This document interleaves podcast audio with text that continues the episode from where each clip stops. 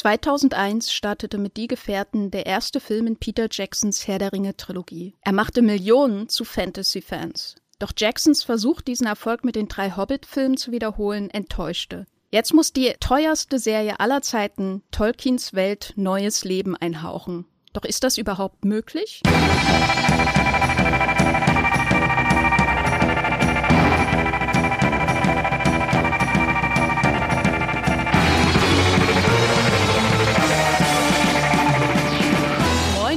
Moin hier bei Streamgestöber, unserem Moviepilot Podcast über alles, was man so Land auf Land ab in Deutschland streamen kann, ob Filme, Serien oder anderes. Ähm, mein Name ist Jenny Jecke, ich bin Redakteurin bei Movieplot und ich bin natürlich hier bei Streamgestöber nicht allein. Das wäre ein sehr langweiliger Podcast über die neue Herr der Ringe Serie, wenn nur ich sprechen würde, sondern ich habe mir den weltgrößten oder zumindest Movieplot größten Herr der Ringe Fan und äh, die absolute Herr der Ringe Expertin in unserer Redaktion ans Mikro geholt und zwar Esther Stroh. Hallo Esther. Hallo Jenny. Ich habe es mir schon richtig schön kuschelig Mordor warm hier gemacht und äh, Sauron hat auch gerade noch gefragt, ob ich ihm das Wasser will und äh, in dem Sinne bin ich heiß auf diesen Podcast.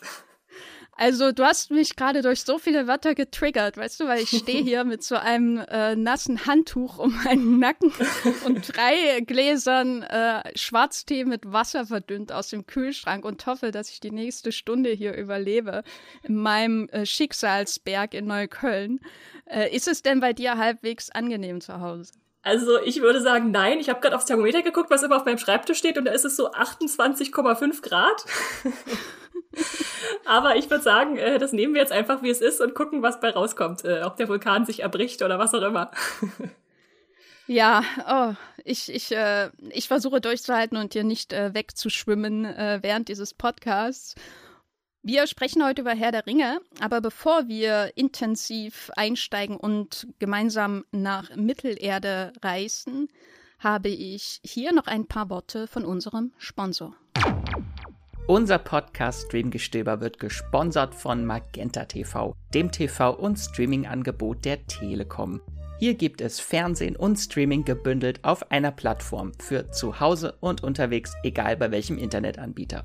Mit Magenta TV könnt ihr nicht nur Fernsehen und habt einen praktischen Hub für Streamingdienste wie Netflix, Amazon Prime Video, Disney Plus oder RTL Plus. Als Bonus gibt's nämlich noch die Magenta TV Megathek kostenlos obendrauf. Und hier findet ihr eine riesige Auswahl an Serien und Filmen. Mit dabei sind auch Magenta TV Originals wie das deutsche Comedy Highlight Oh Hell sowie zahlreiche Magenta TV Exclusives wie die preisgekrönte Serie The Handmaid's Tale. Wie ihr zu Magenta TV und der Megathek kommt und welche verschiedenen Angebote es gibt, das erfahrt ihr über den Link in den Show Notes dieser Podcast-Folge.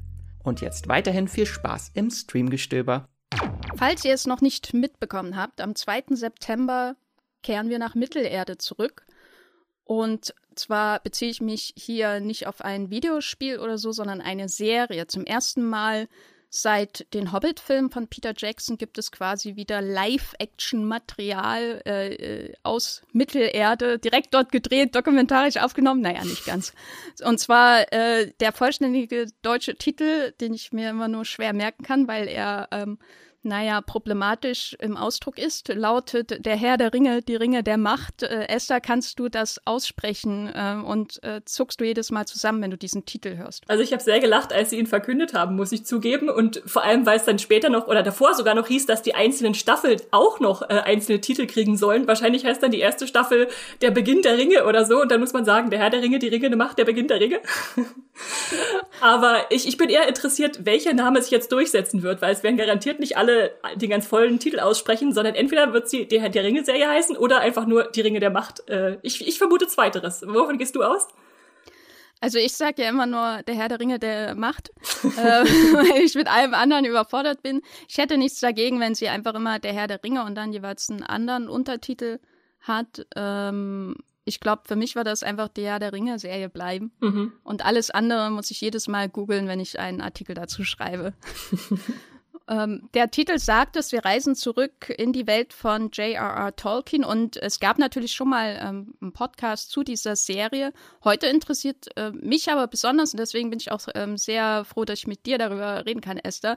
Ähm, die Frage, wie ist das jetzt eigentlich nach über 20 Jahren äh, wieder in diese Live-Action-Welt zurückzukehren und vor allem, welche Erwartungen stecken hinter dieser Serie? Was muss sie vielleicht auch wieder gut machen nach den äh, letzten drei Hobbit-Filmen. Ich weiß nicht, äh, liebe ZuhörerInnen, wie ihr da draußen zu den Hobbit-Filmen steht, aber ich habe ein problematisches Verhältnis und ich bin sehr gespannt darüber, ähm, wie du, Esther, zu diesen Filmen stehst, weil ich glaube, du bist noch ein viel größerer Fan von Herr der Ringe als Ganzes ähm, als ich.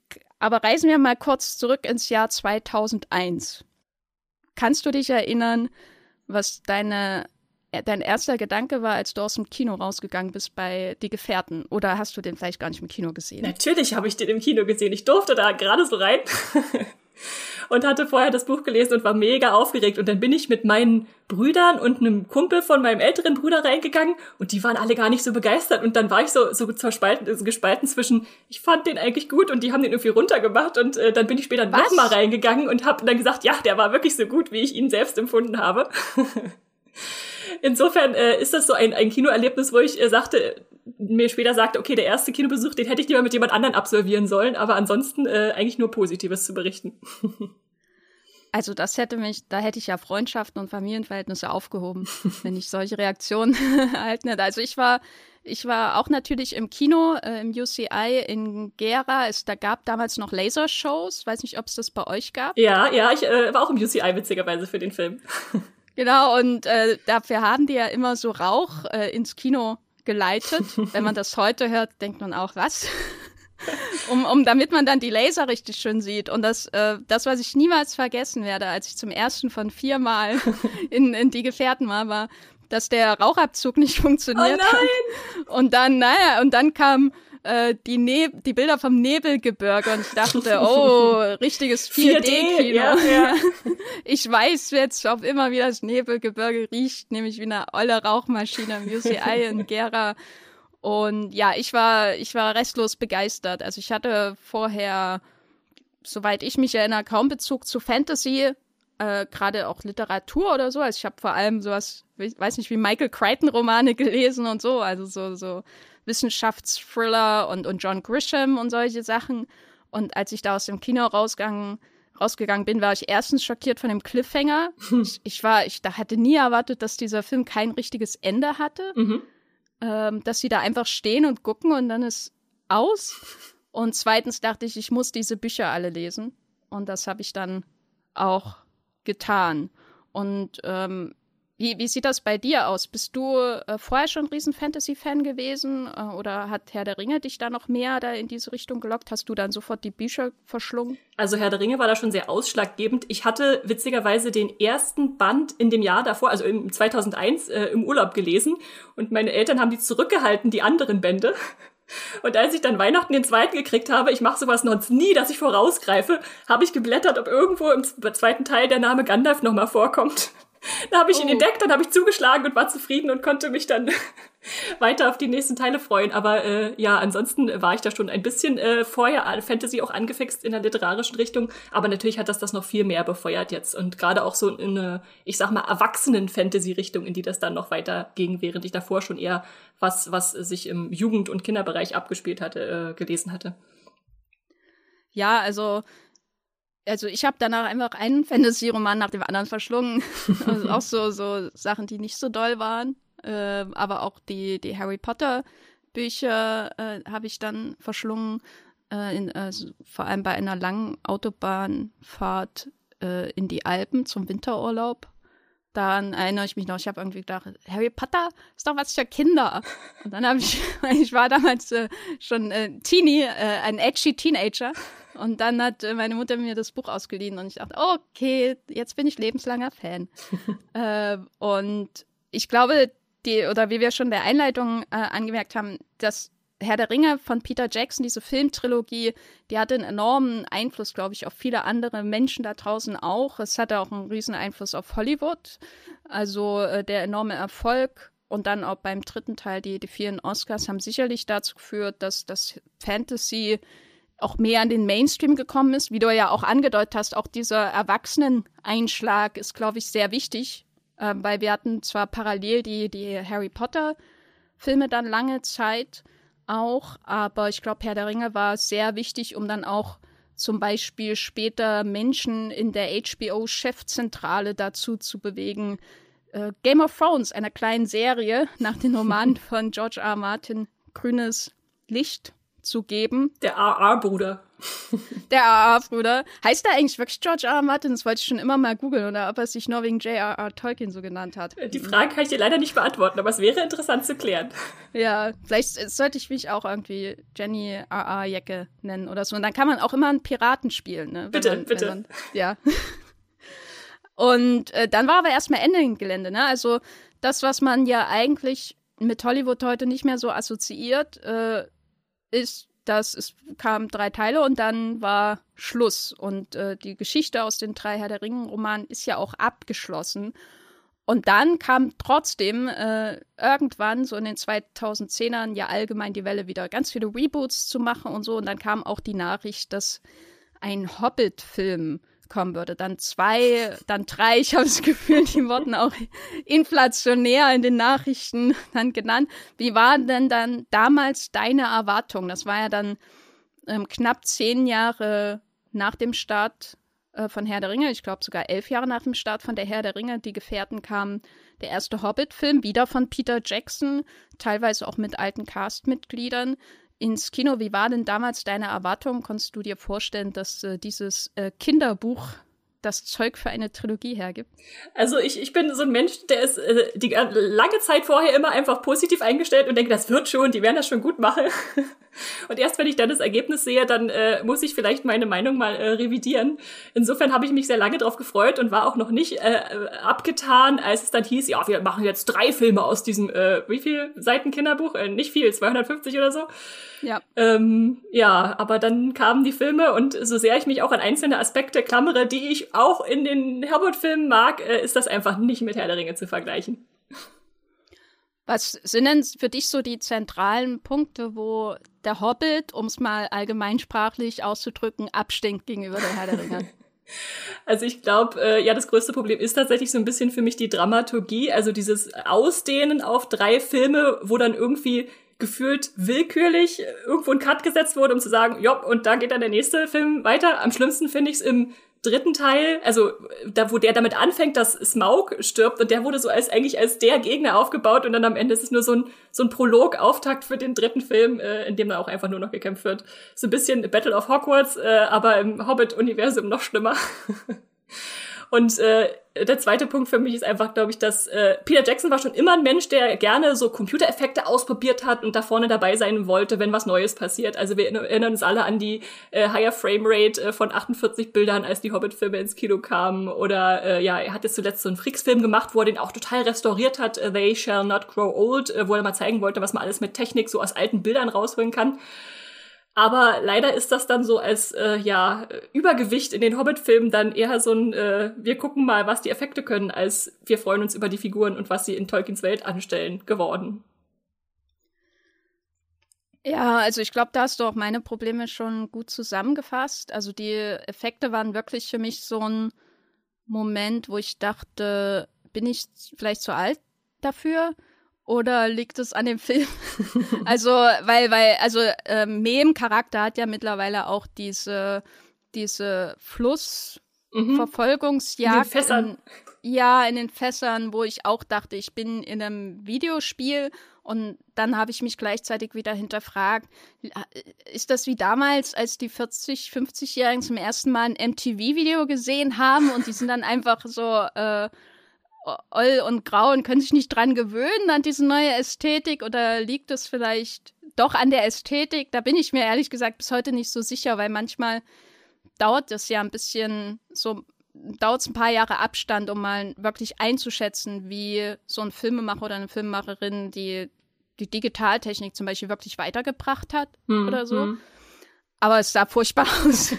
es sah furchtbar aus. Und äh, was, ich, was mich, glaube ich, aber insgesamt noch mehr gestört hat, waren gerade im ersten Teil die von dir angesprochene Dramaturgie. Also äh, ich meine, allein diese Party am Anfang, ich glaube, da hat mich alles, hat mich Peter Jackson schon komplett verloren. Und ich würde auch jederzeit seinen King Kong-Film zum Beispiel verteidigen. Also so ist es nicht. Ich, ich kann eben schon sehr viel abgewinnen. Und ein dritter Punkt vielleicht noch, ähm, was mir sehr auf die Nerven ging, war so dieser Versuch, immer wieder Parallelen zum Original zu schaffen. Also diese fehlende Unabhängigkeit bei einer Geschichte, die so viele Jahre davor hm, spielt. Hm. Also dass man dann zum Beispiel einen Zwerg zum Aragorn 2.0 hochstilisiert, bis man gar nicht mehr sieht, dass er ein Zwerg ist oder irgendwie das Coole von den Zwergen bei ihm auch nicht mehr so richtig wahrnehmbar ist. Und dann kommt noch ein anderer Dude, der nochmal aussieht wie Aragorn und der auch einen Bogen hat. Und, und dann kommt äh, noch Legolas zurück. und dann, ja, und das hat mir, hat mich ehrlich gesagt gestört, weil dieses ewige, jetzt muss ich nochmal die, diese Version von einer Figur aus einer Reihe sehen, die ich liebe und sie kommt irgendwie vielleicht nicht mehr daran heran. Das hat mich gestört, statt immer einfach mal so kopfüber das sollte man ja nicht machen, in den See springen oder ins unbekannte Gewässer springen, sollte man auf jeden Fall nicht machen. Nie, macht das niemals selber, aber es hätte ich der Filmreihe schon sehr gewünscht, einfach mal so ins Ungewisse zu springen und ganz auf die neuen Figuren und Bilbo so zu setzen. Und naja, Gandalf halt. Ähm, ohne den geht's ja nicht. Ja, ja. Und was ich vielleicht auch noch hinzusetzen würde, ist, dass der Tonfall sich ein Stück weit verändert hat, wenn man darauf achtet. Also die Hobbit-Filme, die haben echt viele so, so Slapstick-Nummern richtig, wo es dann irgendwie richtig lächerlich wird teilweise. Und der Herr der Ringe hatte auch Witze, die immer gut platziert waren, aber im, im Hobbit ist das halt dann so ein bisschen ausgeartet zu, oh, wir hatten jetzt gerade düstere Szene, jetzt müssen wir mal wieder irgendwas Lustiges machen, wie die Zwerge übereinander stolpern oder äh, fast gegart werden oder so. Und dann, ja, schwierig, schwierig, schwierig, der Hobbit.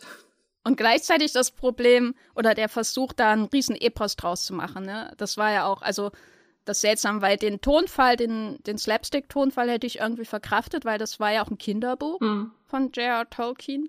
Und am Ende ist es irgendwie wieder ein Schlachtengetümmel äh, bis zum geht nicht mehr mit einer epischen großen Geschichte und so, obwohl ja der von dir schon erwähnte Drache eigentlich völlig ausgereicht hätte. Mhm war sowieso die beste Sherlock-Reunion, die man sich nur hätte vorstellen das sowieso, das sowieso. können, mit äh, Benedict Cumberbatch als Sprecher von dem Drache und Martin Freeman als Bilbo. Ja, ich muss sagen, äh, als ich habe den dritten Teil dann gar nicht mehr im Kino geschaut. Ich war wirklich äh, drüber hinweg, muss ich sagen. Ich war einerseits äh, tief enttäuscht und dann einfach ähm, ja taub gegenüber allen Versuchen, mich mit äh, Mittelerde-Interesse irgendwie zu pieksen und hatte ehrlich gesagt genug davon.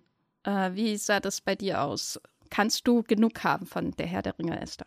Ja, es war, ich, ich kann diese Ermüdung nachvollziehen, dass es danach so ein bisschen war, irgendwie, dass das ist nicht mehr mein Mittelerde gefühlt, beziehungsweise dass ich dann einfach wieder zurück zu den Herr der Ringe-Filmen gegangen bin, um die einfach viel häufiger zu gucken. Manchmal, manchmal schaue ich auch die Hobbit-Filme nochmal und ich habe sogar die Extended Editions zu Hause.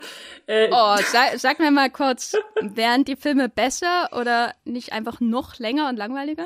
Also äh, leider ist es eher das Gegenteil als bei den Herr der Ringe Extended Editions. Äh, äh als ich den dritten das erste Mal gesehen habe, dachte ich, okay, jetzt ergibt ergibt in der Schlacht noch manches mehr Sinn, also wie so Sachen ineinander greifen, aber es ist dann halt irgendwie, also Sinn machen und Spaß machen ist halt auch noch was anderes.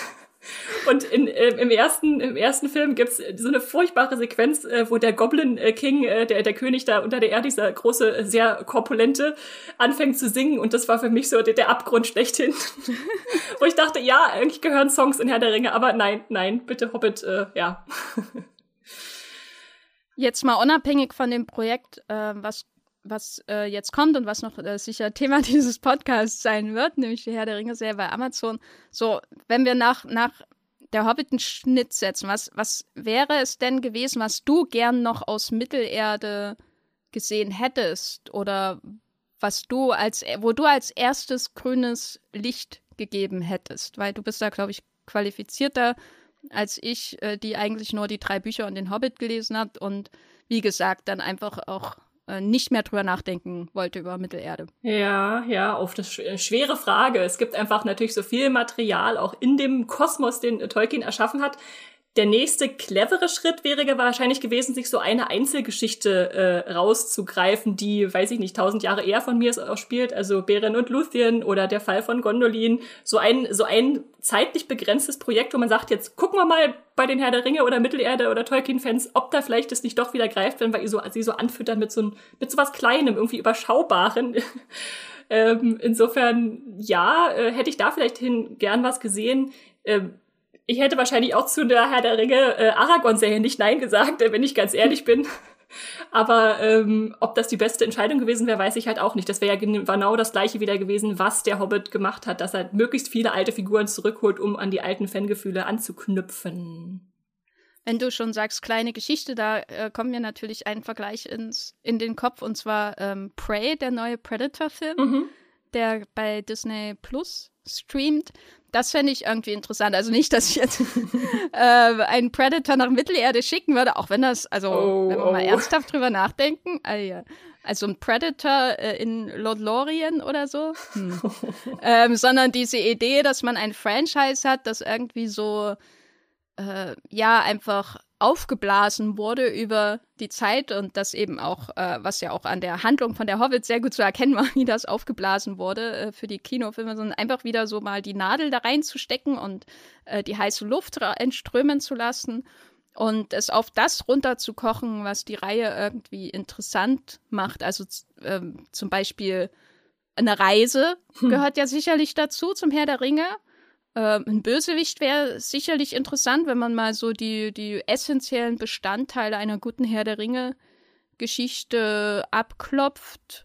Ähm, Gefährten braucht man vielleicht, aber, aber, oder zumindest Zauberer, die man unterwegs trifft, weil das ist ja eben so eine klassische Märchengeschichte, die ja eigentlich erzählt wird, aber natürlich äh, mit, auf einem ganz großen Leinwand äh, bei Tolkien.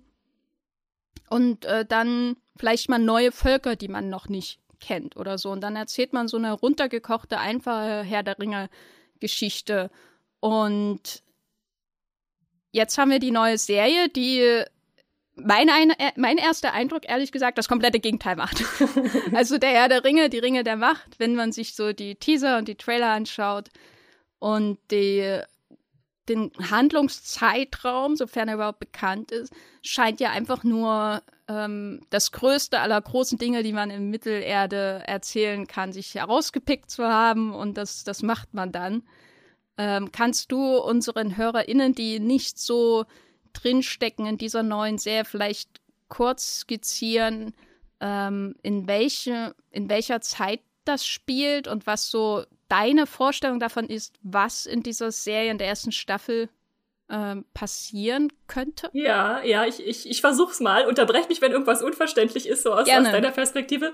Also wir hatten jetzt im, wir, Mittelerde hat äh, vor allem drei, eigentlich vier äh, Zeitalter, die bekannt sind. Äh, Frodo und Co. haben am Ende des dritten Zeitalters gespielt. Wir springen jetzt für die Serie aber zurück vor allem in das zweite Zeitalter. Das umfasst so kleine 3441 Jahre, die aber für die Serie etwas äh, gestrafft werden sollen, damit nicht ständig Menschen wegsterben zwischendurch. So menschliche Hauptfiguren, die aufgebaut wurden. Und im Prinzip sind wir gerade, äh, also das erste Zeitalter ist durch und da haben die Elben ganz, ganz viel gekämpft gegen einen äh, Bösewicht, äh, der äh, wenn man Sauron kennt, denkt man, das ist der, der Oberbösewicht, aber wenn man Melkor oder Morgoth dann kennt, wenn man zum Beispiel das Silmarillion gelesen hat, dann weiß man, äh, Morgoth ist eine Fliege gegen den. Jedenfalls dieser. Aber Mel Melkor und Morgoth sind eine und dieselbe Sind eine und dieselbe Person, genau. Er, er fängt an als äh, Melkor und als er dann so richtig böse ist, sagen die anderen äh, Walla, äh, sind so oh, göttliche Überwesen. Ich glaube, es geht jetzt zu weit, das alles zu erklären. Ja. Ähm, äh, benennen die einfach um und ab dann heißt dann Morgoth. Ja, ja. Jedenfalls, äh, der wurde jetzt äh, besiegt und ins, ins Nichts verbannt, ist also erstmal nicht mehr auf der Bildfläche, aber seine Diener sind zurückgeblieben und Sauron war einer dieser Diener. Das heißt, die Elben haben jetzt gerade eine riesige Kriegszeit hinter sich und denken, oh, jetzt ist endlich Frieden, jetzt können wir uns mal ein bisschen ausruhen, äh, Mittelerde irgendwie wieder aufpäppeln. Äh, aber natürlich schlummert da noch immer so eine Bedrohung mit Namen Sauron, äh, die dann langsam immer größer wird äh, in diesem zweiten Zeitalter und das zweite Zeitalter endet mit der Schlacht des letzten Bündnisses, die wir schon am Anfang von der Herr der Ringe-Trilogie gesehen haben, äh, wo Sauron der Ring vom Finger geschlagen wird, äh, wo er dann also das erste Mal besiegt wird. Und das heißt, äh, wenn wir also das zweite Zeitalter uns als Seriengrundlage äh, nehmen, wird das im Prinzip den Aufstieg Saurons zeigen, auch wenn wahrscheinlich die erste Staffel jetzt noch nicht da direkt einsteigen wird, ihn zu zeigen oder vielleicht auch nur im Geheimen und dann später zu enthüllen oder so. Ähm, ja, da haben wir eine langsam wachsende Bedrohung die auf alle äh, Völker in Mittelerde zukommt. Elben, Zwerge, Menschen und auch die geliebten Haarfüße, also der Hobbit-Ersatz, der schon im Vorfeld viel äh, kritisiert wurde. Äh, kannst du vielleicht noch mal was zu den Haarfüßen Haar oder Hart? Haar, Haar, Haar, Haarfüßern sagen? Warum wurden die denn kritisiert? Also aus ähm, hygienischen Gründen kann ich durchaus nachvollziehen, aber sind das nicht eigentlich einfach ist das nicht eigentlich ein anderer Hobbit-Stamm und so ist es dann halt? Also offiziell, äh, Tolkien beschreibt die tatsächlich auch in der Herr der Ringe ganz kurz, äh, es ist so eine, so eine Hobbit-Herleitung macht, sind es die Vorfahren der Hobbits, aus denen, die sich dann entwickelt haben. Die waren aber eher so ein äh, Volk, Volk, was in Höhlen beziehungsweise auf der, äh, auf der Reise so, so äh, reisend wohnte, bevor sie sich dann als Hobbits in Erdlöchern niedergelassen haben. Insofern gibt sie irgendwie, aber es ist halt ein Unterschied, ob man sie jetzt einmal kurz in einem Satz erwähnt und sie jetzt zu wichtigen Protagonisten in der Schlacht gegen Sauron macht. Und ich glaube, da ist so ein bisschen die Diskrepanz, äh, wo, das, wo die viele Kritik herkommt, dass die eigentlich keine Rolle spielten in der zweiten Zeitaltergeschichte. Und jetzt. Das heißt, es geht jetzt wieder ums Wiedererkennen für uns. Genau, Fans. genau. Das ist eher ein Element ist, was reingeholt wird, weil wir können keinen Herr der Ringe ohne Hobbits machen. Ja, hm. Also ich finde es sehr schön, dass sie wenigstens ein bisschen anders aussehen und äh, äh eher so unterwegs sind. Hm. Weil ich muss jetzt wirklich nicht noch mal so eine runde Tür sehen. Also vielleicht, vielleicht am Ende von Staffel 5, äh, da wird dann ein, ein Haarfuß eine runde Tür bauen und sagen, ich nenne mich jetzt Hobbit. Das, das ist die wahre Enthüllung. Die Architektur äh, vom Shire, vom Auenland wird dann ent, äh, entdeckt. Der Ring bezieht sich eigentlich auf die Türen der Hobbithäuser. Ah, auf einmal ergibt alles Sinn. ähm, ich äh, ich habe mal eine, vielleicht eine dumme Frage, aber das habe ich mich tatsächlich eine Weile lang gefragt. Und zwar, sieht denn der Kontinent Mittelerde in dieser Zeit, in der die Serie spielt, noch so aus? Weil ich habe dann irgendwann gelesen, dass es da noch Numenor gibt, dieses Menschenreich, und konnte mir überhaupt nicht vorstellen, Hast wo das überhaupt geguckt? ist. Na, ich, ich hatte immer diese alte Karte aus der Buchedition ja, ja. in meinem Bett, in meinem Kinderzimmer. Und seitdem habe ich mir nie wieder eine Karte angeschaut ja. zum Herr der Ringe. Ähm, wie, wie sieht das jetzt? Werden wir was wiedererkennen oder sieht der Kontinent ganz anders aus? Also grob kann man den Kontinent wiedererkennen. Äh, es ist tatsächlich so, dass äh, Tolkien es so beschreibt, dass am Ende des ersten Zeitalters sich ganz viel verändert hat. Also ganze Landstriche im Meer verschwunden sind, Berge sich neu aufgerichtet haben, weil der Krieg einfach so verheerend war, ist so die allgemeine Erklärung, dass das ganze Land sich verändert hat. Und äh, was Numenor angeht, als Insel, die da im Meer liegt, ich weiß nicht, wie weit ich da schon vorweggreifen soll, äh, hat das einen Grund, dass die dann am Ende nicht mehr da ist? also Numenor geht unter, ich glaube, das kann ja, man schon so ja. sagen. ja, ja. Okay. Äh, du hattest ja ähm, schon erwähnt, dass die, die Hobbits äh, in irgendeiner Form auch äh, da sind. Garstige ähm, kleine Hobbits. Garstige kleine Hobbits. ähm, dann ist ja die Frage, was gibt es denn noch, was da ist, um eine Geschichte erzähl zu erzählen, sicherlich, das ist der idealistische Grund, aber vielleicht auch, um uns Wiedererkennungswert äh, äh zu schaffen. Also ich habe mir, äh, ich habe versucht, irgendwie ähm, ja Wiki-Einträge äh, Wiki und so weiter zu lesen und äh, was ist Numenor und bliblablub äh, in den letzten Wochen. Aber das, was mir natürlich im Kopf geblieben ist äh, von allem und vor allem auch aus, dem, äh, aus den längeren Trailern, die veröffentlicht wurden, die ihr auch in den Shownotes finden könnt, ist, dass da Galadriel auftaucht und Ned Stark Junior Elrond spielt. Und ich muss sagen, als Galadriel, die Schauspielerin, ähm, erster erste Eindruck, ja, ja, warum nicht? Aber ich habe mir den Trailer angeschaut und wusste nicht, wen, wen der junge Ned Stark aus Game of Thrones spielt der Schauspieler, und dachte, ja, das wird halt so ein, so ein Typ sein, weiß nicht. Und dann habe ich hinterher gelesen, dass es Elrond ist. Mhm. Also äh, gespielt von Hugo Weaving in der, der Originaltrilogie und auch bei, bei dem Hobbit war, glaube ich, auch dabei. Ja. Äh, du, du, du fragst jetzt, warum, warum der ihm so unähnlich ist, oder? Warum sieht der so unähnlich aus? Warum hat der, oder, das ist jetzt wieder natürlich auch von mir ein Widerspruch, weil ich einerseits sage, bitte macht einen ultragefährlichen Kopfsprung in ein, ungefähr, in ein unbekanntes Gewässer, aber andererseits, ähm, setzen sie sich ja selber solchen Vergleichen aus, wenn sie so bekannte, ikonische und ikonisch besetzte Figuren zurückbringen mit einer neuen Besetzung. Weißt du, ja, was ich meine? Ja, also, ja. Äh, um mich mal ein bisschen zu entschuldigen dafür, dass ich jetzt über sowas herummäkle, weil er nicht aussieht wie Elrond. Aber gibt es einen Grund, warum er nicht aussieht wie Elrond? Ist das Elrond in der Pubertät? Ähm, ich glaube nicht, dass äh, Robert Aramayo, so heißt der Schauspieler, jemals wie Hugo Weaving aussehen wird. Ähm, ich denke, es ist tatsächlich einfach so eine Entscheidung, dass sie, sich auch mal trauen müssen, einen Darsteller anders zu besetzen, als man es vielleicht gewohnt ist, weil sie ja doch relativ viel, äh, ich sag mal, kopieren oder, oder optisch ähnlich gestalten. Also von Galadriel bis zur Architektur bis zum Balrog, der am Ende des letzten Trailers auf einmal auftaucht und man denkt, huch, was macht denn der da? Ähm, Insofern finde ich das gar nicht so schlimm, dass sie ihn jetzt neu besetzen. Ich habe sogar schon irgendwo gelesen, dass manche meinten, der sieht dem der Beschreibung, die Tolkien gegeben hat, sogar viel ähnlicher, weil äh, Hugo Weaving äh, schon andere oder sehr prägnante Gesichtszüge hat, die jetzt nicht unbedingt mit dem ursprungsbeschriebenen Elrond übereinstimmen. Ich glaube, das muss jeder für sich selber entscheiden. Ich finde es an sich gar nicht so schlecht, dass sie jetzt einfach mal jemanden anderen nehmen und äh, würde jetzt die Kurzhaar-Elben-Diskussion da einfach mal ausklammern, die auch viele Leute erzürnt. Ach, das, da denken drüber, Menschen drüber nach, dass Elben in, in der Serie kurze Haare haben. Ja, ja, das ist, das ist ganz, ganz heiß diskutiert, Jenny. Das, äh, das äh, darfst du lieber nicht anschneiden gegenüber einem Tolkien-Fan, dass da jemand mit äh, all, alles, was, was unter Schulter lang ist oder, oder äh, das ist eigentlich verboten. Heißt das, das äh, Haar der Elben ist auf die Füße der Hobbits gewandert oder wie muss man sich das vorstellen? Hm, wer weiß. okay, dann äh, sage ich lieber nichts weiter dazu, bevor ich Drohbriefe bekomme, weil, weil mich die Elbenhaare nicht äh, interessieren. Äh, der Name Galadriel fiel ja eben schon. Ist Galadriel die Heldin der Herr der Ringe Serie? Ist sie die, die sich auf die Reise begibt, der neue Frodo sozusagen oder Bilbo? Tatsächlich äh, wirkt es bisher so, als würden sie Galadriel zu einer der Hauptfiguren aufbauen, was durchaus Sinn ergibt, weil sie so ein bisschen durch die Geschichte natürlich auch führen kann. Denn äh, die Serie soll auch schon einen Prolog oder Rückgriffe in, in die Zeit davor haben, denn wir können uns ja nicht nur aufs zweite Zeitalter beschränken, sondern auch aufs erste und da ist sie auch schon mit dabei. Das heißt, sie kann so ein bisschen nachvollziehen, wo dieser ganze Kriegseinschlag äh, herkommt und was jetzt Frieden bedeuten könnte. Und sie soll auch diejenige sein, die dann spürt, dass äh, da die, die Dunkelheit noch nicht besiegt ist und sich auf die Suche dann so nach Sauron äh, macht.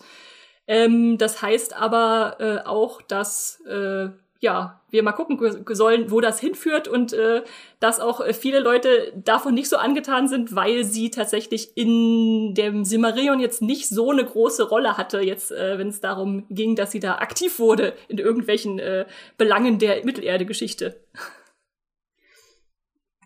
Das heißt, dass die Autorin von Der Herr der Ringe sie da reinploppen, einfach weil es praktisch ist und weil wir sie kennen? Genau, ich denke mal, weil wir sie kennen und weil wir damit gleich einen Bezugspunkt haben von Anfang an, äh, der jetzt ausgebaut werden kann zur, zur Leiterin durch diese neue Geschichte.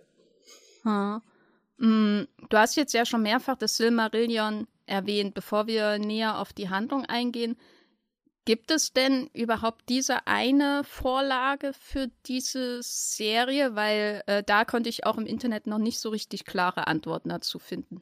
Also die zwei äh, Showrunner, äh, J.D. Payne und äh, Patrick McKay, die haben tatsächlich kein, kein Buch, wo man sagen kann, das könnt ihr jetzt lesen und damit wisst ihr alles Bescheid äh, über die Serie, sondern die haben sich einfach dieses zweite Zeitalter rausgepickt als Zeit, wo die Ringe der Macht geschmiedet wurden, wie der Titel schon sagt, und äh, wo dann Saurons Aufstieg war. Und da hat man natürlich jetzt viele Quellen, auf die man zurückgreifen kann. Also Silmarillion deckt vor allem äh, die ganze Vorgeschichte und das erste Zeitalter ab, beziehungsweise das zweite wird dann nur so in einem Kapitel zu Numenor und in einem Kapitel zum Ringschmieden äh, abgearbeitet. Äh, man kann also noch schnell die 60 Seiten nachholen, wenn man will, die letzten zwei. Ähm, aber ja, der, der Rest äh, ist dann eher so ein, äh, mal gucken, was da kommt. Man weiß so ein paar äh, Cliff Notes, äh, was passiert im zweiten Zeitalter und muss dann gucken, wie sie damit umgehen. Also es ist eher so ein Zusammensuchen von einzelnen Ereignissen, die man jetzt irgendwie versuchen muss, zu einer Handlung zu verspinnen. Und da kommt dann halt auch Numenor wieder mit rein, die auch eine ganz eigene Geschichte haben, wie da diese, dieses Königsgeschlecht auf der Insel aufgestiegen und wieder gefallen ist. Und Isildur. Ja. Isildur, äh, der einen großen glanzvollen Auftritt in den ersten Minuten von Herr der Ringe, die Gefährten hat, den ich wirklich irgendwie, also äh, ich liebe diesen Prolog von, ja, von ja. Die Gefährten und Gefährten ist auch mein Lieblingsfilm aus der Reihe, weil ich da die Bücher noch nicht kannte und nicht wusste, wie es weitergeht und so den lesenden Blick noch nicht hatte. Aber wie er da auf dieser diesen Vorsprung da im Schicksalsberg steht äh, und davor steht, den Ring da runterzuwerfen. Und Elrond war es, glaube ich, dann so, mach schon, mach schon. Und er so, nein. und dann einfach weg damit läuft und überhaupt, dass er den Ring von Saurons Hand abschlägt. Also das ist irgendwie eine ikonische Figur. Und die werden wir jetzt auch sehen. Sehen wir die schon der ersten Staffel? Weil das ist doch, soweit, so wie ich das verstanden habe, dann ein, ein, ja, ein Sohn von Numenor oder was weiß ich, mhm, ich weiß nicht, ob er da Königsgeschlecht ist oder so, aber der dann, dann auch irgendwie dann ja irgendwie von Numenor, wenn es untergeht, dann rüber muss zum Kampf gegen Sauron, um den Finger abzuschlagen, oder? Äh, ja, genau. also, äh, äh, was ich bisher vermute, ist leider alles noch nicht so hundertprozentig bestätigt, ist halt, dass die ersten zwei Folgen oder so, vielleicht sogar drei so eine Art Prolog werden, um diese ganze Vorgeschichte zu erzählen. Also, was der erste Herr der Ringe-Film als Prolog äh, dich begeistert hat, äh, um dir zu sagen, übrigens, das müsst ihr wissen und jetzt können wir loslegen, wird wahrscheinlich die Serie so in den ersten Folgen machen. Und dann denke ich, wird er spätestens in der dritten Folge auch schon auftauchen, Isildur, denn der wird dann tatsächlich auch eine Hauptfigur zu sein, zusammen mit seinem äh, Vater Elendil, äh, der übrigens auch im Prolog äh, kurz zu sehen ist, äh, der dann erstmal von Sauron gefällt wird, bevor sein Sohnemann äh, da den Ring an sich nehmen kann, mit dem zerbrochenen Schwert seines Vaters. Ähm, aber genau, äh, das äh, wird auf jeden Fall wichtig sein. Und obwohl jetzt Numenor sozusagen den Aufstieg übers ganze zweite Zeitalter hatte, wissen wir durch die Besetzung einzelner Figuren schon, welche Epoche von Numenor wichtig werden wird in der Serie, nämlich das Ende. Wir haben dann nämlich den, den letzten König äh, von äh, Numenor äh, genannt äh, äh, Pharason. Äh, klingt so ein bisschen wie Pharao. Pharason äh, könnt ihr euch merken. Und äh, ja, der, der ist so ein bisschen dafür verantwortlich, dass dann äh, er mit äh, Sauron verbandelt wird. Ich verrate mal noch nicht so viel. Und dass dann gleichzeitig, ähm, während er sich gegen die Elben äh, wendet, ähm, es so eine Fraktion gibt von Menschen, die trotzdem zu den Elben, Elben stehen. Und das sind dann Elendil und seine Söhne ähm, der auch äh, Isildur dazu gehört, und die dann äh, ja entkommen aufs Festland später. Findest du die Figuren interessant? Auf jeden Fall. Also da bin ich echt gespannt, was, was sie mit den Numenoran machen. Da könnte tatsächlich so ein bisschen Intrigentum von äh, Game of Thrones äh, rüberschwappen und mal gucken, was da mit der, mit der Herrschaftsgeschichte äh, passiert. Äh, da, da bin ich sehr gespannt drauf, ja.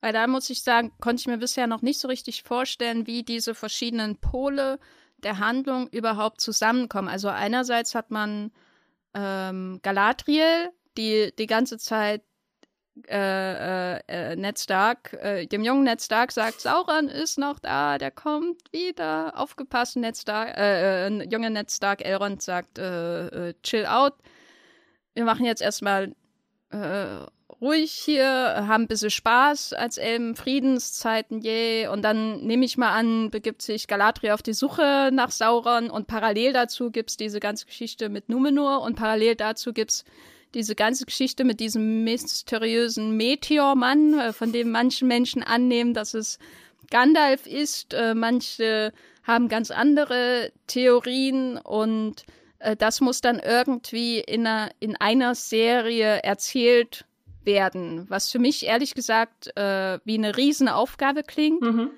ähm, weil sie ja auch gleichzeitig das alles selber erfinden müssen, mehr oder weniger. Also wenn es keine, sage ich mal, keine klassische Abenteuergeschichte gibt, die geradlinig ist, äh, äh, die in, in Romanform zugrunde liegt, wie das beim Herr der Ringe und auch beim Hobbit der Fall war. Das heißt, äh, sie haben ja quasi eine, fast noch eine größere Aufgabe als äh, Peter Jackson beim Hobbit hat. Ich meine, Jackson hatte dieses schmale Buch und hat da irgendwie es geschafft, da drei Filme draus zu machen und sich da drumherum noch viel dazu zu spinnen und ähm, so weiter und so fort, um da genügend Plot rauszukriegen. Und das hat ja nicht so geil funktioniert.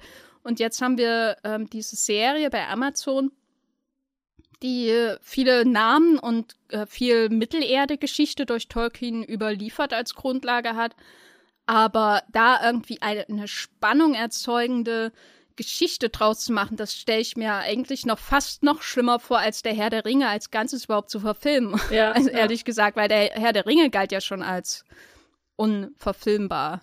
Vielleicht unterschätze ich aber auch die Leute dahinter. Hm. Ja, wer weiß. Und dieses unverfilmbar äh, ist ja auch so ein bisschen so ein Güte Gütesiegel, ne? Wir haben, das heißt, sagt ja im Prinzip nur aus, dass wir eine riesige Welt haben, die so reichhaltig ist an Figuren, an Handlungssträngen, an, an Unterbau von Mythologie, dass es ganz schwer das ist, in einen Film zu quetschen. Aber ist äh, weil es unverfilmbar ist, ist vielleicht auch nicht un unverserienbar. Also, also kann die Serie vielleicht das, was der, was der Film nicht schafft, äh, weil, weil sie halt mehr Zeit hat, das über mehrere Episoden und sogar Staffeln zu äh, entfalten. Denn es wurde ja schon von den zwei Showrunnern gesagt, dass sie einen ganzen Handlungs den ganzen Handlungsbogen durchgeplant haben bis zum Ende von Staffel 5. Also, dass da durchaus schon Planung drinsteckt und sie da jetzt nicht reingehen und gucken mal, was passiert, äh, wenn wir jetzt alle hier nach Mittelerde zurückschmeißen.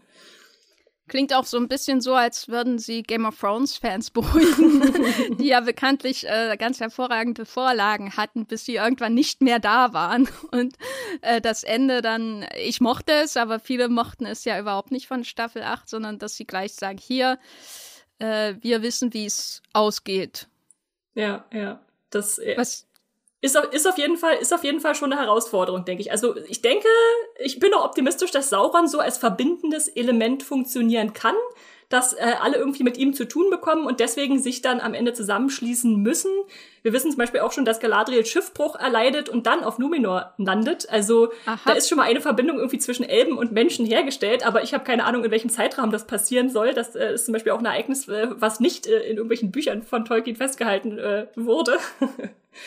Kommt dann die große Love Story mit Isildur und äh, Galadriel. Also ich glaube, davon äh, äh, musst du leider abrücken, Jenny. Äh. Muss.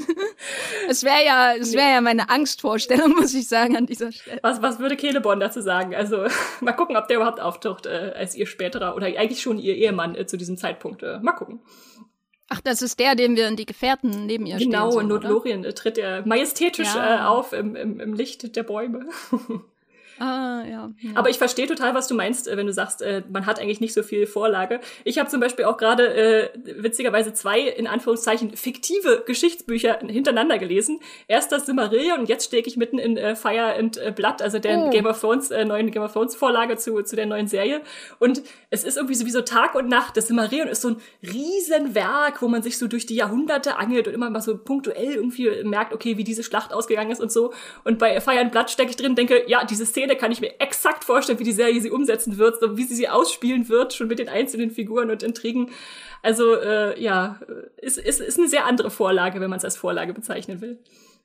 Ja, es ist ja auch hochspannend, dass diese beiden Serien im kurzen Abstand voneinander starten werden. Also als erstes kommt House of the Dragon, diese Game of Thrones Spin-off, der auf diesem fiktiven Sachbuch von George R. R. Martin basiert, das ich unglaublich langweilig finde. Aber äh, immerhin hat's ein Ende, ne? Also Band 2 existiert noch nicht, was mir wieder Sorgen bereitet, aber das ist eine ganz andere Geschichte für einen anderen House of the Dragon Podcast. Und dann wenig später, wenige Tage später, kommt dann Herr der Ringe bei Amazon. Das heißt, das ist quasi der große Fight der beiden gigantischen Fantasy-Produktionen. Und beim Herr der Ringe also erstmal ist es überhaupt seltsam, dass, dass sie das machen. Also es ist, dass dann es ist ganz schön dreist, oder? Oder? Also ja. Herr der Ringe-Serie wurde ja auch als erstes verkündet am 2. September und dann äh, kurz darauf fühlt es sich so an, als äh, wenn HBO dachte, oh, jetzt müssen wir uns aber noch davor legen, so zwei Wochen am 21. August. Also ich persönlich habe ja ein bisschen mehr Vertrauen in House of the Dragon. Hm. Das liegt aber vor allem an den Trailern. Also ich weiß nicht, wie es dir geht, aber die langen Trailer für House of the Dragon, da hatte ich sofort das Gefühl, ich bin wieder in Westeros und es sieht alles irgendwie bekannt aus, aber nicht wie ein Déjà-vu, mhm. sondern einfach wie weitere Intrigen, Morde, Totschlag äh, und so weiter in Westeros, während als ich den die ersten äh, längeren ähm, Herr der Ringe Trailer mir angeschaut habe, also für die Serie, da hatte ich das Gefühl, auch bei den Teasern, aber dann insgesamt, äh, dass ich irgendwie zugeballert werde mit Effekten und Schauwerten und ähm, Desktop-Hintergründen und äh, so, als hätte ich irgendwie, hätte ich irgendwie so einen Influencer in Mittelerde äh, oder eine Influencerin, die da die schönsten, äh, äh, äh aufgeputschten ähm, quasi Fotos schießt und dann bei Insta postet und ich folge ihr und ich sehe dann, äh, wie da irgendwie dieses Feuermeer zu sehen ist und wie, wie die gewaltigen Berge aussehen und äh, so weiter. Und wenn ich aber darüber nachdenke, was so charaktermäßig da bleibt an Eindruck, dann ist da vor allem dieses Huch Galadriel und das war's dann. Äh, kannst du das nachvollziehen? Siehst du das ich, anders? Ich kann das nachvollziehen und du stehst da auch ganz sicher nicht allein da, dass dir so ein bisschen das Herr der Ringe-Gefühl äh, Gefühl da fehlt. Ich würde aber umgekehrt fragen, was hast du denn erwartet? Also wenn man jetzt diese Vorlage oder die Geschichte noch nicht kennt, kann man dann wirklich in einem Trailer schon irgendwie einen Zugang oder ein Gefühl für einen Charakter, den du noch gar nicht kennst, wecken? Also äh, ist es dann nicht sinnvoller, wirklich mit so bedeutungsschwangeren One-Linern wie äh, das Böse schläft nicht, es wartet oder oder halt so dem Ausgestellten einfach mal Production Design, dass sie zeigen, wir haben ganz viel Geld da reingesteckt, äh, das vers zu versuchen, die Spannung da anzufeuern? Da bin ich mir so ein bisschen also, unsicher. Ist natürlich schwer zu sagen, aber es gibt einfach Trailer, egal ob Serien oder Filme, mhm, mhm. wo man das Ticket kaufen will hinterher. Und das ist manchmal wegen der Action, aber manchmal auch, weil man sofort ein Gefühl für die Figuren hat, selbst wenn man hinterher an der Nase herumgeführt wird. Also ich als Leserin von Fire and Blood, also dem House of the Dragon Buch, quasi von George R. R. Martin, weiß, dass ich im Trailer für House of the Dragon komplett an der Nase herumgeführt wird, weil der, der zeigt eine, eine, oder der spielt auf eine große ähm, einen großen Kampf von zwei Personen an, den es so nicht geben wird, sondern der, der versteckt die wahre Person, die dann in den Kampf einschreitet. Mhm. So in der Geschichte. Äh, ohne es jetzt zu spoilern.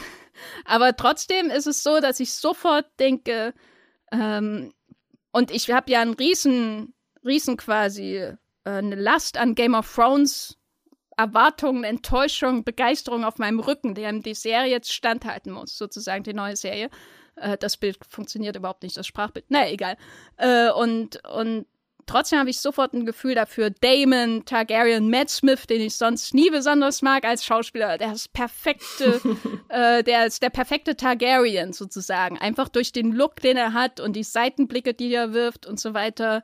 Und auch, äh, da gibt es so am Ende vom House of the Dragon Trailer so, ein, so einen Moment äh, zwischen einer blonden Person und einer rothaarigen Person. Also, äh, die, und, und irgendwie sagt die blonde Person, äh, Rhaenyra, irgendwie, ich weiß jetzt, wer du wirklich bist, du hast in der Art, ne, und denkst, ah, oh, Game of Thrones ist zurück.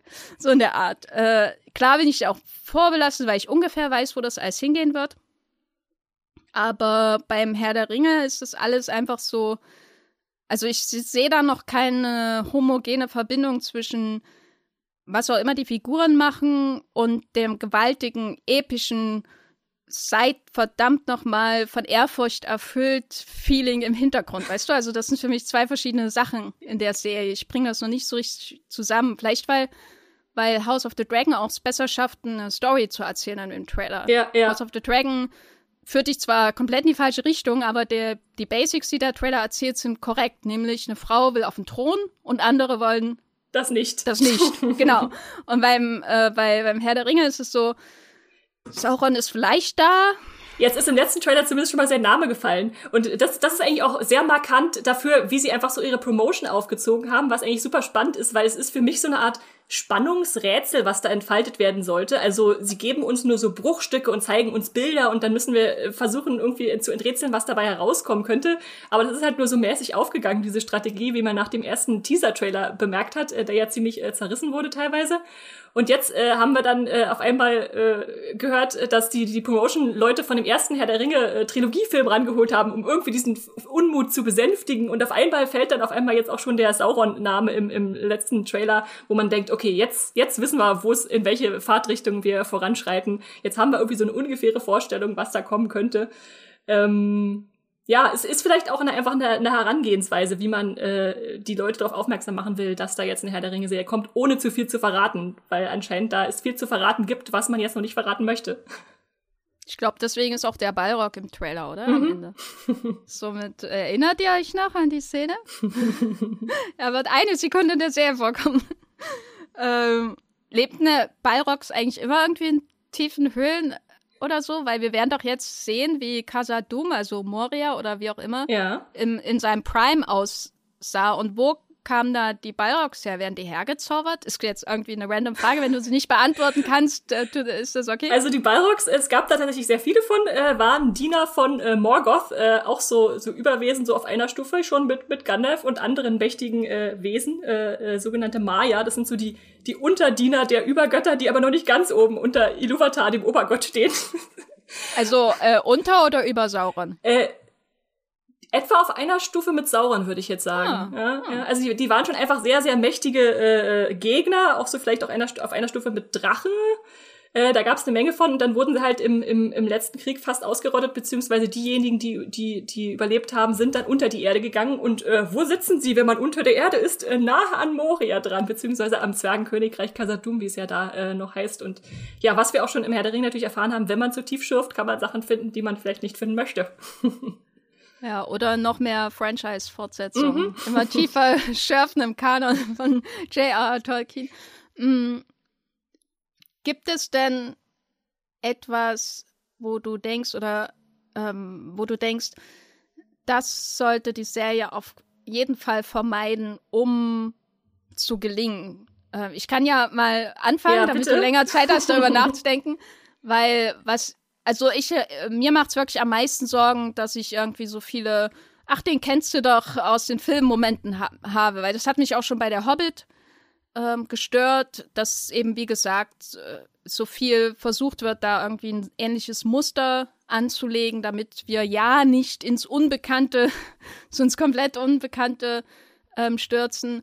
Und ich habe so ein bisschen Angst, dass, dass das bei der Herr der Ringe sehr ähnlich ist, vor allem weil sie zum Beispiel jetzt auch äh, Howard Shaw für die Titelmelodie angeheuert haben, der auch die ikonischen Melodien im, in, der Herr der, in den Herr der Ringe Filmen gezaubert hatten, dass das so bei den Figuren dann weitergeht. Also junge Galadriel, ja, kann ich akzeptieren, freut mich überhaupt, wenn da eine weibliche Hauptfigur ist, weil das war ja bei der Originaltrilogie, hat das ja auch schon eine ganze Weile gedauert, bis dann mal Arwen kam und so und am Ende waren es doch äh, wieder Männer und Hobbits, äh, die, die ähm, da viel, viel einfach, ja, in Sachen Story auf ihren Schultern hatten, was sie tragen konnten, äh, hinein in den Schicksalsberg. Aber wenn das noch viel, viel stärker passiert, also wenn die wirklich Gandalf zum Beispiel in die Serie bringen, dann raste ich aus. Dann brenne ich Jeff Bezos Landhaus nieder. Naja, vielleicht nicht ganz, aber dann schreibe ich zumindest ne, einen bösen Kommentar bei Amazon drunter auf die Seite beim Herr der Ringe der Macht oder wie auch immer die Serie heißt. Ähm, das heißt, das ist sowas, was ich auf jeden Fall auf ein Minimum reduziert sehen möchte, weil für mich ist die Herr der Ringe Serie, also die Herr der Ringe Filme, die ersten drei sind wirklich sowas Elementares für mein Filmfan-Dasein. Mhm. Ähm, nicht, dass ich jetzt wie so ein verrückter Star Wars-Fan oder so bin, ähm, der, keine Änderungen wahrnehmen kann, sondern im Gegenteil. Also ich, ich, die können nicht dasselbe nochmal machen. Äh, selbst Peter Jackson konnte nicht dasselbe nochmal erreichen mit den Hobbit-Filmen. Deswegen sollten sie es meiner Meinung nach gar nicht versuchen, sondern Neues schaffen. Ähm, das wäre wär mein Tipp, den ich habe oder was sie auf jeden Fall vermeiden sollten. Nochmal versuchen, äh, quasi den, den, den, ult- diesen seltenen Moment einfach nochmal zu rekreieren, wenn alles zusammenkommt und passt, weißt du? Ja, und das war ja. bei den Herr der Ringe-Filmen der Fall. Wie, wie sieht's bei dir aus? äh, gehe ich durchaus auch mit, dass ich eher jetzt was Neues sehen will und ich, ich mich wirklich am meisten auf die Sachen freue, die wir halt noch nicht gesehen haben. Also die Seefahrt zum Beispiel. Äh, Das ist ja auch ein, eigentlich ein großes Ja, Herr der. Ringe-Teil, hatten wir noch nicht so viel, außer beim Abschied dann äh, in den grauen Antworten. Ähm, was ich bei mir noch am, am meisten fürchte, ist, dass hinter diesem ganzen Bling-Bling von CGI und großen Kulissen und tollen Kostümen am Ende nichts dahinter stecken könnte. Also wir haben jetzt Explosionen und Kreaturen und alles im Trailer gesehen, aber was natürlich der Herr der Ringe ausgemacht hat, auch des Erfolgs, äh, wegen der dann da folgte, waren einfach die Figuren. Also die Schlacht von Helms Klamm kann noch so gut inszeniert sein, äh, wenn wir da nicht unser Herz an Aragorn und Gimli und äh, Legolas und sonst wen hängen können, um zu fürchten, äh, ja hoffentlich äh, übersteht ihr das alles gut. Oder einfach die Gefährten, die so als Zusammenspiel funktioniert haben. Also einfach, dass diese stillen Momente, Charaktermomente dann auch nicht äh, fehlen, äh, die wir dringend brauchen, um äh, in Mittelerde einfach uns an die unterschiedlichen äh, Rassen auch dran zu hängen und zu sagen, die sind, die sind wichtig, die haben irgendwie Substanz äh, für uns. Ja. Ja, da kann ich auf jeden Fall äh, meine ähm, äh, zustimmende Unterschrift drunter setzen. Äh, ich, man hat eben manchmal, wenn man so hört, das ist die teuerste Serie aller Zeiten, allein für die Rechte haben sie 250 Millionen bezahlt, für die fünf Staffeln geht dann so eine Milliarde Dollar drauf, was unglaublich ist, wenn man dran denkt, dass es nur eine Serie ist, ne, in Anführungszeichen. Also früher waren Filme mal teurer als Serien, äh, die gute alte Zeit. Ähm, dass, dass sie irgendwie versuchen, sich das Herr der Ringe-Feeling zu kaufen. Und ich glaube nicht, dass das funktioniert. Und ich finde es auch interessant, äh, den Punkt, den du jetzt erwähnt hast, weil wir ja quasi mit Hot D, wie du es gecoint hast. Ja, ja. ich habe das zuerst gehört. Esther ist die Schöpferin unserer äh, Movieplot-internen Abkürzung für House of the Dragon, Hot D. Ähm, dass, dass damit quasi wieder Game of Thrones zurückkehrt, irgendwie auch ins Fernsehen. Und das äh, war ja ein wichtiger Schritt, um Fantasy quasi noch erwachsener zu erzählen, soweit bis äh, kaum noch Fantasy-Elemente, zumindest in der ersten Staffel, sichtbar waren. Und das, was Game of Thrones ja groß gemacht hat und für viele auch ein, noch einen Zugang nach Herr der Ringe zu Fantasy geschaffen hat, ist ja, dass äh, die, die Figuren in Game of Thrones so toll waren, dass sie vielschichtig waren, dass es da um komplexe Machtkämpfe und so weiter ging, dass eben auch Menschen diese Bücher dann hinterher gelesen haben von George R. Martin, die vielleicht noch nie vorher einen Fantasy-Roman gelesen haben. Und jetzt, äh, ja, zehn Jahre später sind wir da, 20, 21 Jahre nach, nach dem ersten Herr der Ringe-Film von Peter Jackson. Und dann haben wir wieder diese beiden großen Franchises nebeneinander, die, also im direkten Vergleich, wie ja schon erwähnt wurde. Und man könnte dann quasi irgendwann im September morgens aufwachen und gucken, ah, äh, Hot, äh, Hot D, House of the Dragon, ähm, macht das so und kommt denn der Herr der Ringe daran bei Amazon? Oder ist das dann Oldschool Fantasy, wo es äh, eben auch viel um die Effekte ging, was bei, Herr der, äh, bei House of the, äh, bei Game of Thrones dann ja eher in den finalen Staffeln der Fall war. Was glaubst du denn, wer, wer das Duell gewinnt zwischen den beiden Serien? Was so die um ein ähm, ähm, Kriterium für Gewinnen zwischen zwei im Kampf zweier Serien festzustellen, äh, weil Zahlen von den Abruf äh, von den Abrufen bei Amazon werden wir wahrscheinlich nicht neutrale so richtig bekommen. Hm. Ähm, in Sachen ein Eingang ins kulturelle Gedächtnis oder Memifizierung oder man redet dann eben hinterher bei Twitter ununterbrochen darüber. Was glaubst du, wer da größere Wellen schlagen wird zwischen diesen beiden Serien? Ich will da eigentlich gar keine Prognose abgeben. Vielleicht, du musst weil, das jetzt Vielleicht, machen. was daran liegt, war, dass ich auch denke, dass es eher äh, das Game of Thrones äh, Prequel sein wird, äh, obwohl ich eigentlich will, dass die Herr der Ringe-Serie äh, alle anderen, alle, die jetzt zweifeln, äh, irgendwie überzeugt, dass es äh, super war und völlig umsonst da ähm, im Vorfeld so viel gemault wurde. Ähm, deswegen, ich freue mich auf beide Serien. Ich, äh, ich glaube, äh, House of the Dragon hat die besseren Chancen, aber ich, ich hoffe, dass äh, Herr der Ringe dann immer mehr nachzieht und äh, diese fünf Staffeln uns dann vom Gegenteil überzeugen.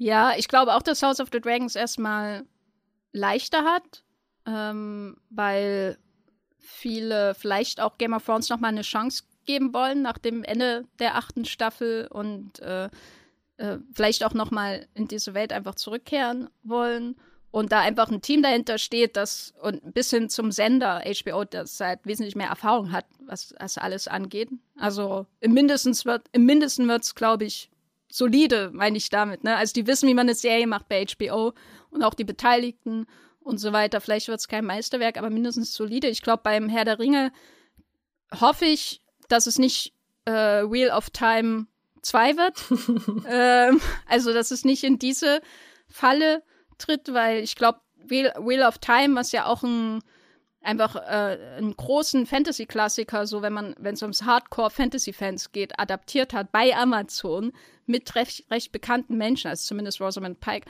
hat vielen Leuten Angst gemacht, so, was, was wird jetzt mit Herr der Ringe? Ne? Mhm. Ähm, und ich hoffe, dass es, dass es mindestens solide wird. bei, bei House of the Dragon hoffe ich, es wird besser als solide, aber ich habe keine Angst, dass es nicht solide wird. Und bei Herr der Ringe habe ich Angst, dass es nicht mal solide wird und hoffe, dass es mindestens solide wird. Ähm, weil sonst, die werden ja das nicht canceln, ne? Sonst haben wir dann Staffel um Staffel von irgendwas, was, was sie halt einfach machen. Was sie jetzt durchziehen müssen, weil sie da so viel Geld reingesteckt haben, dass es ja, anders gar nicht möglich ist, ja. Oder man hat dann im schlimmsten Fall einen äh, äh, eine Milliarde teuren Rumpf oder mindestens 250 Millionen teuren Rumpf von, von irgendwas und äh, Mittelerde ist endgültig tot. Was ich nicht glaube, sie haben ja die Rechte. Aber also sie werden bestimmt noch mehr da machen. Ja, aber, ja. aber beide können halt Fantasy nicht neu erfinden, so wie es damals halt im Prinzip ja die Herr der Ringe Trilogie gemacht hat, dass sie gesagt haben, jetzt dieses Genre hat euch in eurem Leben gefehlt äh, und dann wurde es auf einmal groß. Wir haben ja jetzt eigentlich eine Übermacht an Fantasy-Serien, die äh, auch nach Game of Thrones dann nachgedrungen sind und muss man sich jetzt, kann man sich darüber nur irgendwie hinwegsetzen über die anderen, indem man größer, teurer, äh, knalliger wird? Ich weiß es nicht. Ich hoffe, ich hoffe nicht, dass sie diesen Weg gehen, sondern dass sie dann vielleicht sich eher auf die Charaktere zurückbesinnen. Ja, ich glaube, wenn man, wenn man was sehen will, was wirklich anders und ungewöhnlich wirkt, dann muss man wahrscheinlich Sandman schauen bei Netflix. Mhm. Und dass ich hier nochmal Netflix lobe, das bleibt, das war's jetzt aber auch. Weil das ist, glaube ich, äh, eine alternative Vision, wie man Fantasy-Geschichten erzählen kann. Die ist nicht neu oder so, die ist ja auch nah an den Comics. Und die sind ja schon ein bisschen älter. Aber das ist sowas, zwischen all den Versuchen, nochmal Game of Thrones zu machen oder nochmal Herr der Ringe, scheint mir Sandman irgendwie der dritte Weg zu sein, wie man epische Geschichten auch ähm, ganz anders erzählen kann, mit einem ganz anderen Blick. Zum Beispiel wie, was macht der Tod eigentlich den ganzen Tag? ne? äh, mit einem Fantasy-Anstrich. Äh, ja, an dieser Stelle mein Tipp, äh, Sand Sandman bei Netflix. Habe ich am Wochenende geschaut, während ich mein Fahrrad repariert habe. Oh, du musst ja lange dein Fahrrad repariert haben. Oh ja, das hat eine Weile gedauert. Ich kann das nicht besonders gut. Ja, ähm, also unser Urteil ist äh, gemischt, äh, was die Frage angeht, kann äh, die Herr der Ringe-Serie Mittelerde retten? Aber ich glaube, äh, ihr habt jetzt in diesem Podcast auf jeden Fall schon ganz äh, viele viele Infos, glaube ich, auch zu der Serie bekommen. Vor allem ich, ich habe jetzt ein viel klares Bild dafür. Esther, du hast das viel besser erklärt als all die Artikel, die ich versucht habe, auf englischen Seiten äh, zu lesen zu der neuen Herr der Ringe-Serie und mit dem ich mit jedem Wort noch mehr verwirrt haben. Danke dafür. bitte, bitte. Ähm, ich kann an dieser Stelle noch äh, euch äh, lieben HörerInnen äh, danken für euer Feedback und da haben wir auch was äh, bekommen. Esther, kannst du dazu mehr sagen? Ja, Andreas hat uns eine ganz liebe Mail geschickt und die wollte ich hier einfach mal vorlesen. Er schreibt, äh, Hallo, gesamtes Podcast-Team. Ich höre gerade die aktuelle Podcast-Folge Die 20 besten Serienstarts im August und amüsiere mich wieder sehr. Schon mehrere Jahre bin ich begeisterter Fan und lese eure Artikel mit großem Interesse auf movieplot.de. Auf den Podcast allerdings bin ich erst vor einigen Monaten aufmerksam geworden und für diese tollen Stunden möchte ich euch einfach mal Danke sagen. Es macht unheimlich Spaß, euch zuzuhören. Den Mix aus Informationen und Humor bekommt ihr klasse hin.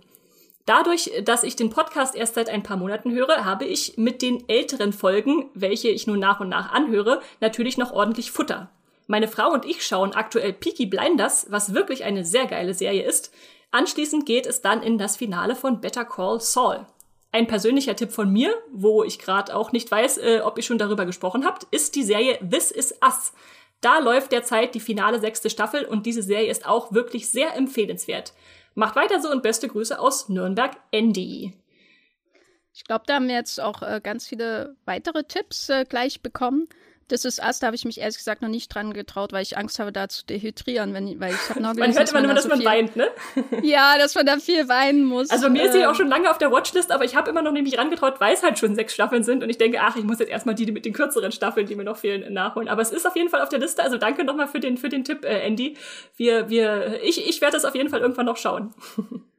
Und wenn ihr, liebe HörerInnen, noch äh, Feedback dieser Art äh, für uns habt, wenn ihr Serien habt, über die wir gerne mal sprechen sollten, oder wenn ihr einfach Tipps weitergeben möchtet von Serien oder Streamingfilmen, die ihr zuletzt gesehen habt, die euch begeistert habt, dann schreibt doch einfach eine Mail an podcast.moviplot.de oder ähm, schreibt unserem Twitter-Handle äh, Streamgestöber mit OE oder schreibt vielleicht auch Esthers Twitter-Handle. Esther, hast du einen Twitter-Handle? Ich habe einen Twitter-Handle, das ist straw-star. Oder auch bei Instagram. Gleicher Handle. da findet er mich auch. Dich, Jenny? Ich, ich bin auch bei Twitter zu finden als Gafferlein äh, oder einfach Jenny Jecke. Und äh, bei Moviepilot schreiben wir beide natürlich auch. Und ihr könnt da auch den einen oder anderen äh, Herr der Ringe-Artikel von Esther natürlich lesen. und äh, House of the Dragon Artikel von mir. Wir machen hier, wir machen dann irgendwann ein Duell, wenn die beiden durch sind, würde ich sagen. Äh, und schauen dann, wer gewinnt äh, von diesen beiden Fantasy-Serien. Und wenn ihr noch äh, Podcast-Stoff braucht, äh, dann seien euch die schon erwähnten besten Serien 2022 äh, nee, die wurden noch nicht erwähnt, aber die seien euch trotzdem empfohlen. äh, die besten Serien 2020. Bisher haben wir einen ganzen Podcast gemacht und natürlich die besten Serienstarts im August und natürlich unser Hot D Podcast, House of the Dragon Podcast über unsere Erwartungen an die Serie. Und äh, wenn ihr riesen Fantasy-Fans seid, dann haben wir auch eine Podcast-Folge aufgenommen zu Fantasy-Filmen, die man streamen kann. Da findet ihr bestimmt ganz viele Tipps für viel zu heiße Sommerabende. Und mir bleibt nichts anderes zu sagen, außer, liebe Esther, vielen Dank für deinen, äh, für deinen wichtigen Input zu Herr der Ringe. Du hast äh, mein Leben verändert. Ich sehe, ich blicke jetzt langsam durch. Blickst du jetzt vorfreudiger durch, ist die Frage. Ja, ja, ja, ja. äh, etwas optimistischer auf jeden okay, Fall. Okay. Ja. Und äh, liebe HörerInnen, vielen Dank fürs Zuhören und streamt was Schönes. Tschüss. Das war die neue Folge Streamgestöber. Abonniert uns bei Spotify, Apple oder der Podcast-App eures Vertrauens. Und wir freuen uns auch ganz besonders über eure Bewertungen. Die Musik wurde aufgenommen und produziert von Tomatenplatten. Feedback und Wünsche gehen an podcast.movieplot.de. Wie ihr mit eurer Sprachnachricht im Podcast landet, erfahrt ihr in den Show Notes und unter www.movieplot.de slash podcast.